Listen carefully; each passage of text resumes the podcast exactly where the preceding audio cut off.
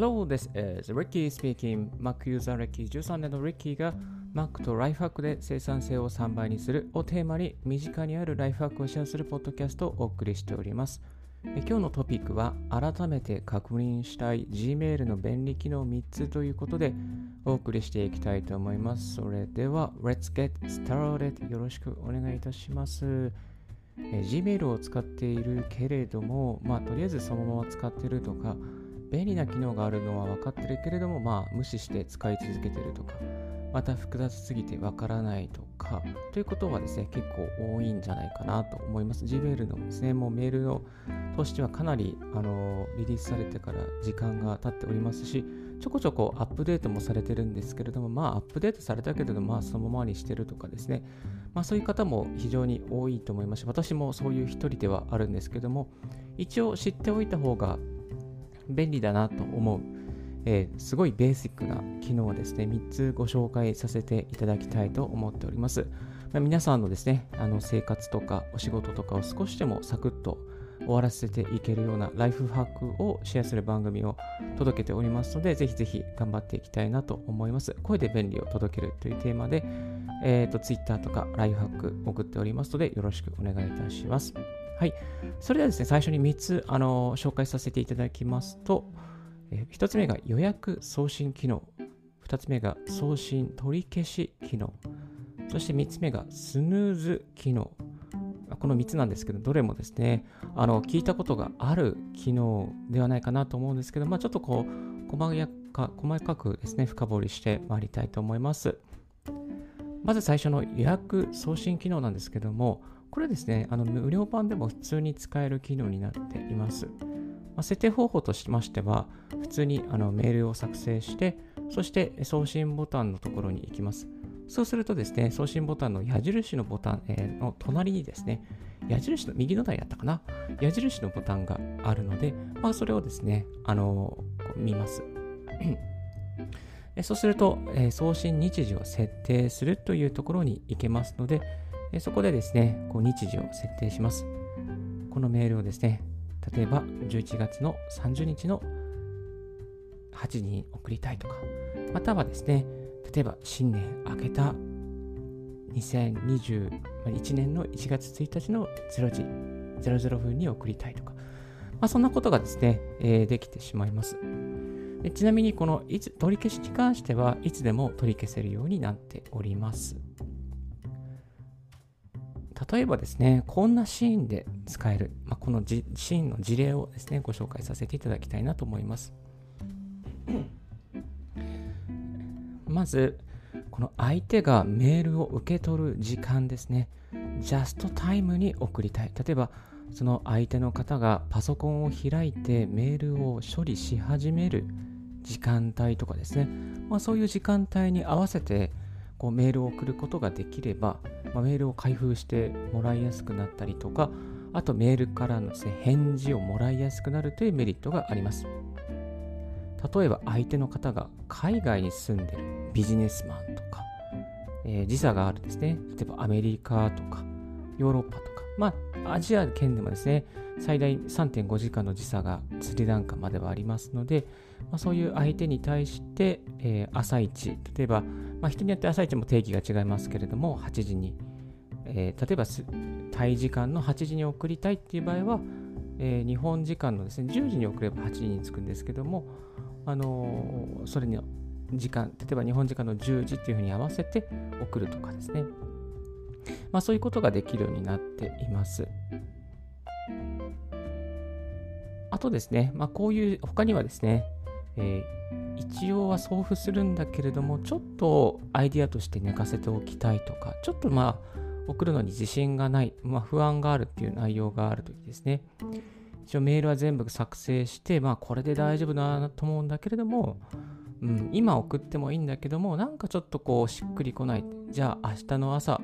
送るように設定をしておこう。寝て起きたら何か思いつくかもしれないっていう場合に、えっ、ー、と、まあ、一応ドラフトに置いておくのもいいんですけども、まあ、もう本当に送付することがもう決まっているのであれば、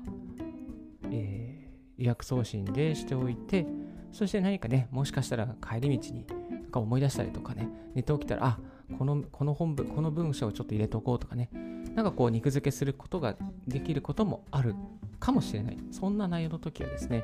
この機能を使うといいと思います。まあ、これは例えば長いメールとかね、企画書とか、パワーポイントとか、もう8割方、10割方できてるんだけれども、なんかしっくりこないなっていう時に、えこの機能を使ってですね、えー、やっておくと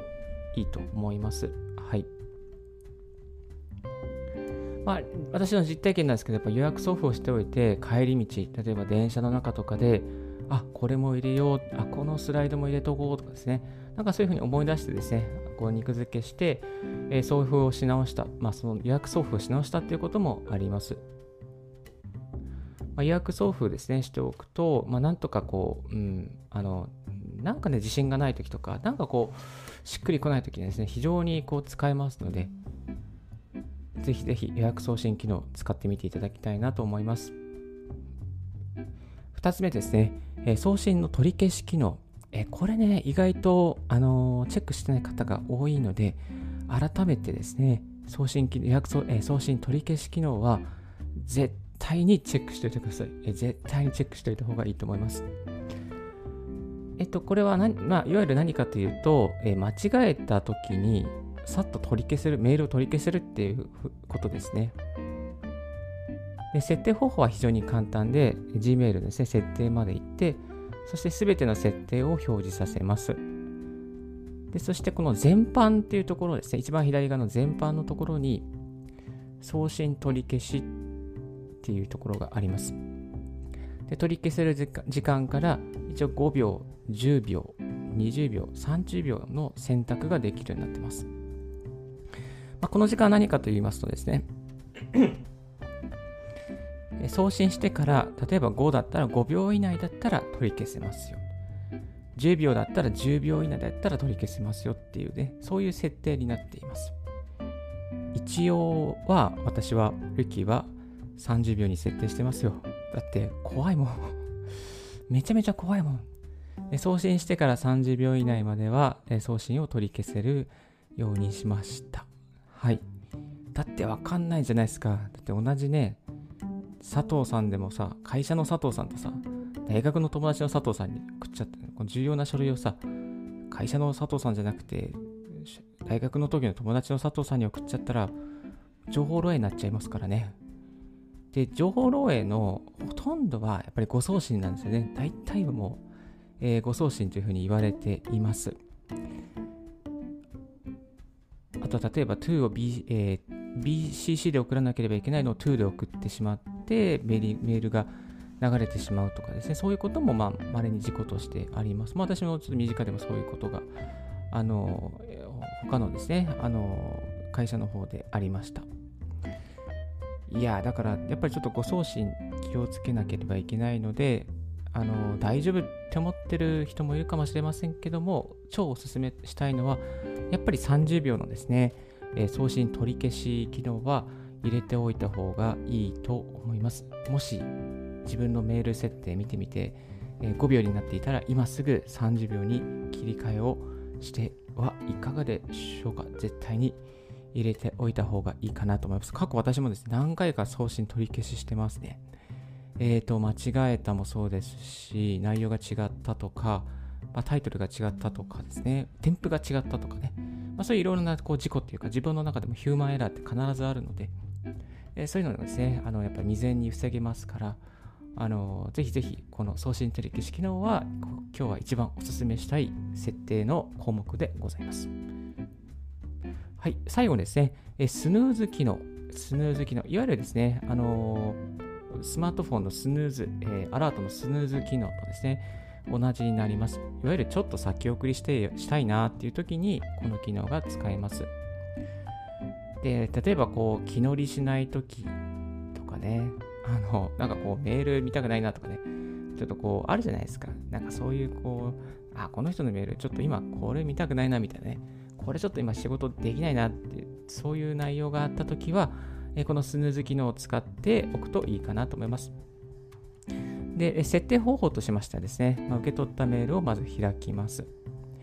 そして、え、そのメールを開いた状態で上の方にですね、表示される時計のマークがあります。時計のマークをクリックしましょう。そして、え、スヌーズ期間を設定します。例えば、このメールをですね、えー、何時何分にまた、えー、何日の何時にまたこの表示させるかってですね、その機能、その設定をすることができます。その設定しますと、一旦このクリックするとですね、一旦このメールボックスから一旦消えるようになります。で消える消えるようになるんですけども、設定、スヌーズをですね、設定した時間にまたこうポンと上がってくると。まあ、いわゆるこう、ぬか漬けじゃないですけど、寝かせてる状態ですね。視界から見えないようにして、でも一旦は消えるように見えるんだけれども、ね、指定された日時になるとまたメールボックスに戻ってくるという風になってまいります。見たくないメールを見てしまったとかね、えー、気が乗って、本当に気分が乗っている時に見るようにしたいなとかね、あととにかく寝かしておきたいとかね、やる気が起きないとかね、まあそういう時に、あのこのスヌーズ機能は便利です。で、メールってやっぱりその処理、処理にね、こう、は、は、なんていうか、こう、処理に集中できる時間と、集中できない時間があると思うんですけども、まあ私はとリッキーはですね、午前中はメールにあんまり処理しないようにしていますが、えっと、多分午後の時間とかですかね、一番こうなんかね、あのちょっと脳の効率が悪いルーチンワークをする時間帯に、時間帯にですね、あのこのスヌーズを設定をしておいて、まあ、例えばこう2時とか3時ぐらいにこうメール集中してやりたいなっていう時にそのスヌーズボタンを押しておくとそのタスクとしてですねメールボックスのスヌーズが指定したメールが表示されるというようなそんなメリットがあります。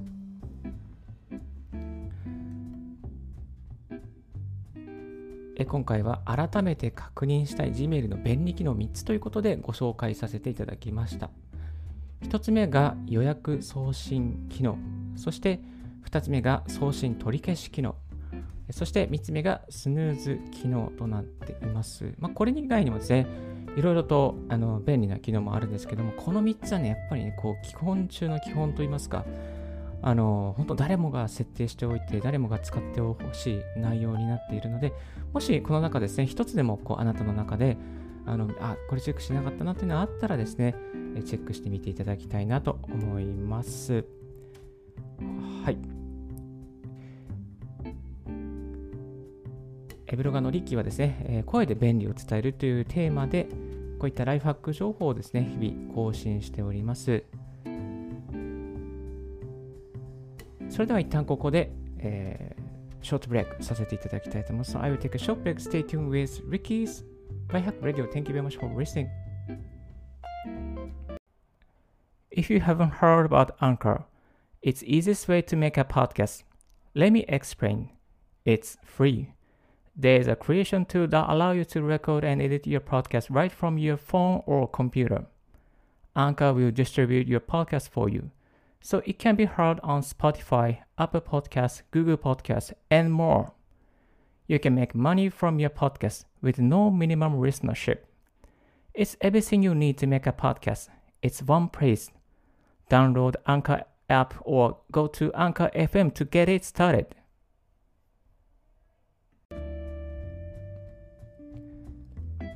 Thank you very much for listening. Ricky's Right Hack Radio on this podcast. いつも皆さんお聞きいただきましてありがとうございます。 いやー、本当にね、Gmail の機能、なかなかね、いろいろ奥が深くて、いつもいろいろとアップデートされるし、なんかね、なんかいろいろ、Google って本当にこう、あの、なんつうの、この、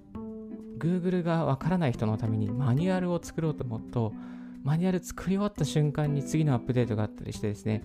あの、なかなかね、こう追いつかないんですよね。だからもう私はもうマニュアル作るのやめました。はい。あの以前ですね、Google サイト、Google でちょっと簡単にこうサイウェブサイトを作れる、そういうですね、こうことを結構使ってたんですけども、であじゃあ、軌道に乗ったから、マニュアル作っちゃおうかなと思ったらですね、あのアップデートがさ、あのマニュアル作ったらアップデートされるっていう悲劇がありまして、えー、Gmail もですね、本当に適宜、どんどんアップデートされて、どんどんこう機能が良くなってきています。まあ、今日紹介した中はですね、あの、えー、と、なんだったっけな、予約送信機能と送信取り消し機能とスヌーズ機能がありましたけれども、それ以外にもですね、例えば不在応答とかの機能も便利、ですね。あとは ToDo リスト、ToDo に入れる、Google のですね、Google の ToDo にこうメールの ToDo を入れる、登記させるとかですね、トラベルの機能とかいろいろこう機能はあるので、また別の機会に深掘りしてまいりたい、いきたいなと思っております。はい。で、今こんなですね、ラジオを更新しながらも M1 の MacBook Air とかかなりかなり話題になってますよね。あの予約しようと思ってももう予約でいっぱい、また家電量販店ももう予約でいっぱいという状況が続いているというニュースが入ってきています。先日あの私の友人がですねビッグカメラに行きましていろいろと店員さんに聞いてみたところ店員さんがですねやっぱり一番あの本当にロースペックなもうほんの標準的なモデルの MacBook Air を買ってみたけれども 4K 編集もできるし、えー、まあと非常にいいとレンダリングはやっぱりパワーのあるマシンにはかなわないけれども、でもこれで 4K 編集できるのがいいよねっていうような、そんな話をしてくれてたそうです。はい。なので、まあ、このね、M1 の MacBook Air がここ、これからどうなっていくのか、ちょっと私もですね、今この使ってるのが MacBook Pro え2020年モデル、本当に最新のモデル、今までまだラインナップついてるんですけど、最新のモデル、インテル Mac の最後のモデルなんですけども、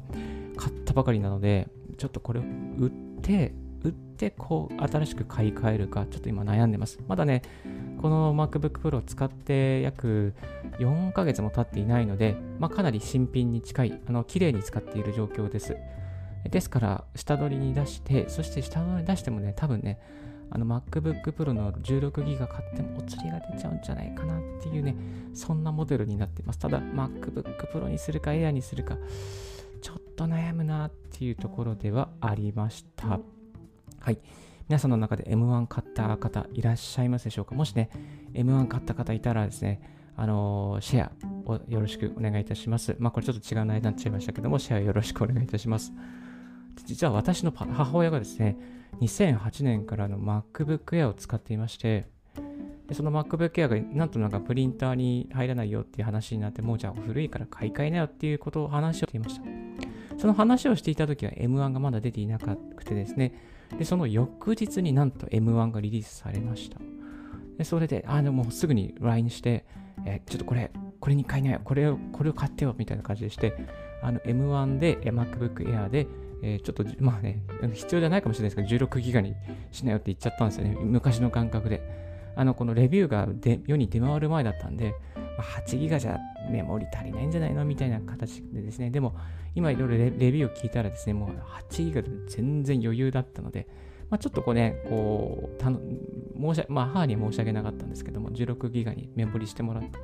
爆速を体験してもらおうかなと。でその爆速体験したらまた私もですね、ちょっと借りて、あの、レビュー記事をですね、出していけたらなと思っております。はい。あと最近はですね、ちょっと今更なんですけれども、あの Kindle を使ってます。Kindle で、えっ、ー、と、ま、池早さんの本とか、周平さんの本とかですね、あと、エージェントゆきさんというですね、音声配信の、えー、これ、スタンド FM のパートナーになられている方の本とかですね、音声配信の始め方とか、もう全部無料なんですよね。えっ、ー、と、今、今だったら、えっ、ー、と、Kindle Unlimited が3ヶ月98円なんですよね。だいたい1ヶ月900円ぐらいするんですけども、今、キャンペーンで3ヶ月98円でやってまして、いや、これでめちゃめちゃお得だなと思います。一応今1ヶ月無料っていうのはまだ残っていて、1ヶ月無料にするか3ヶ月98円で楽しむかっていうですね、そういう選択になっています。で最近読んでる本はやっぱりその木早さんの本とか、まあ、周平さんのですね、あの SNS 始める前のな,、えー、なんだっけな、やっていけないこととかな、なんかそういう本を読ませていただいていまして、すごく非常に参考に、えー、なっていますね。えーと、エージェントユキさんの方も参考になりましたし、はい、いい,、ね、いい内容がいっぱいありますね。でね、これね、やってみて分かったんですけども、あの、すごいサクッと読めますね、本が。なんか今まで本って、えっ、ー、と、私本読むの遅いので、月にもう、なんですか、あの、半月かかって本読んでたんですよ。半月かかって1冊とかね、そういう感じだったんですけども、えっと、隙間時間にね、サクッと読めるのでね、スマホにあれば。なので、ちょっとこう、あのー、ちょっとした待ち時間とかに、こうパンとこう、スマホを取り出して、まあ、こう読み出して。あとね、その MacBook Pro と Air、あ、MacBook Pro と、iPod, iPod Touch に同期してるんですけども、そのどその MacBook Pro で読んだ、例えば200ページまで読んだら、それがまた、えーま、iPod Touch でも200ページから読めるという引き継ぎができるんですよね。違うデバイス間の引き継ぎができるので、非常に、あ、これいいなっていうのと、うん、あとマーカーつけたりとか、なんか読書レビューがしやすくなっています。えっ、ー、と、知人にですね、ちょっとこう、妻の取説を教えてもらってですね、それもよく見たら Kindle Unlimited になっていたので、ちょっと妻と仲良くするためにですね、こう妻の取説などもですね、読んでいきたいなと思っております。本当読書の秋ですけども、Kindle 今ね、めちゃめちゃいいですね。便利ですね。で、やっぱりこう、何がいいかっていうと、無料で出してる人が多いっていうことですね。Kindle Unlimited に0円で、とりあえずこう自分の名前とか自分のネームバリューとか、自分を知ってもらうために、えー、本を出したりとか、あとブログより稼げるっていうことですね。ブログ印税が結構あるので、まあ、その印税が入るので、0円で出しても印税が入りますので、まあ、そういったところからですね、こうとりあえず、まあうん、無料で配信している方が多いので、まあ、そのブロガーさんとかインフルエンサーさんがですね、こう0円で色たくさんのコンテンツを出してくださってます。えっと、ブロガーの柑吉さんとかもですね、出していて、ちょっと今日はその柑吉さんの本読もうかなと思っておりますし、あのね、本当に読書が進むなって思います。ビジネス系 YouTuber の学さんもですね、今最近はあの読書やってますっていうツイートをよく見かけますね。iPad をですね、一つ読書用にして、まあ、読書して寝ますとか、あのコーヒーでこうカフェで読書しな読書してますとかですね。やっぱり読書のインプットって非常にこう有益ですよね。えっ、ー、と、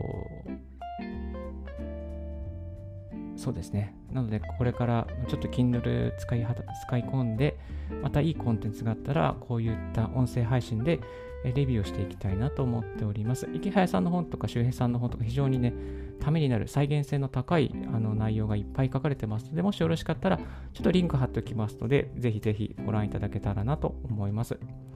あの、周平さんのツイッターを始めるときのですね、あの本とかね、非常にね、大変参考になりました。周平さんがあのアカウント100ぐらい、フォロワー100ぐらいでもう本当落ち込んだけども、やっぱり1日1フォロワー増やしていくっていうですね、そういう視点で、えー、やっていこうっていうこととかですね、非常に参考になりました。あとは、えーまあ、シンプルだけど今日の作業量をツイートするとかですね。あとはあな、えー、あなたの、えー、フォロワー1000人まではあなたのアカウントではありません。相手のための情報を投稿するアカウントになりましょうとかね。なんかね、こういう視点ってなかなかね、気づけないじゃないですか。やっぱり自分認めてほしいとかそういう気持ちもあるので、なんかね、こういう視点をね、いろいろいただけるので、こう、周平さんの本とか非常にこれからツイッター伸ばしていきたいなという方には、あのおすすめしたい一冊であります。はい、今日はちょっと雑談長かったですけども、改めて確認したい Gmail の便利機能3つということでご紹介させていただきました。ちょっとこの内容はまだブログにはしていないんですけども、再生回数が多かったらブログにしてまた整理していきたいなと思います。はい、今日のラジオはいかがでしたでしょうか？少しでも役に立ったなと思う方は、ポッドキャストの購読、LIKE ボタン、また星の評価をよろしくお願いいたします。Apple Podcast でお聞きの方ももしよろしければレビューなどお願いいたします。Ricky ブログ、Ricky の Twitter も毎日更新しております。ちょっとこういうことを聞きたいです、こういうことを教えてくださいとかありましたら、ぜひぜひ Twitter までご連絡くださいませ。Thank you very much for tuning in Ricky's Right Hack Radio on this podcast. This Right Hack Radio has been brought to you by ブロガーの Ricky がお送りいたしました。Have a wonderful and fruitful day. Don't forget your smile. Bye bye.